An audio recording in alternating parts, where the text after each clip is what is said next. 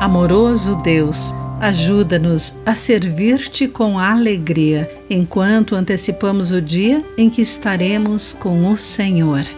Olá, amigo do Pão Diário, muito bem-vindo à nossa mensagem do dia. Hoje vou ler o texto de Ellison Queda com o título Reunião.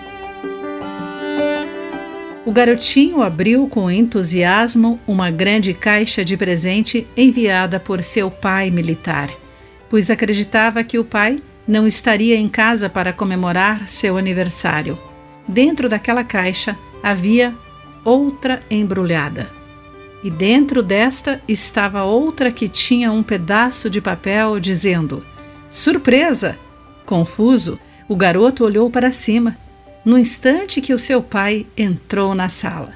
Com lágrimas nos olhos, o filho saltou para os braços do pai, exclamando: Papai, senti sua falta. Eu te amo.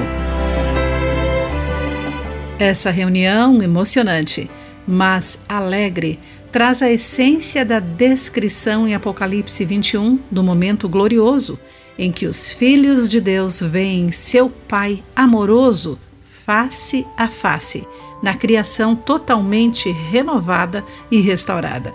No céu, Deus enxugará toda a lágrima de nossos olhos. Não mais sentiremos dor ou tristeza, porque estaremos com nosso Pai Celestial. Como a forte voz declara: Vejam, o tabernáculo de Deus está no meio de seu povo. Deus habitará com eles e eles serão seu povo. Há um terno amor e alegria que os cristãos já desfrutam com Deus embora nunca o tenham visto, vocês o amam e ainda que não o vejam agora, creem nele e se regozijam com alegria inexprimível e gloriosa, conforme 1 Pedro capítulo 1, versículo 8.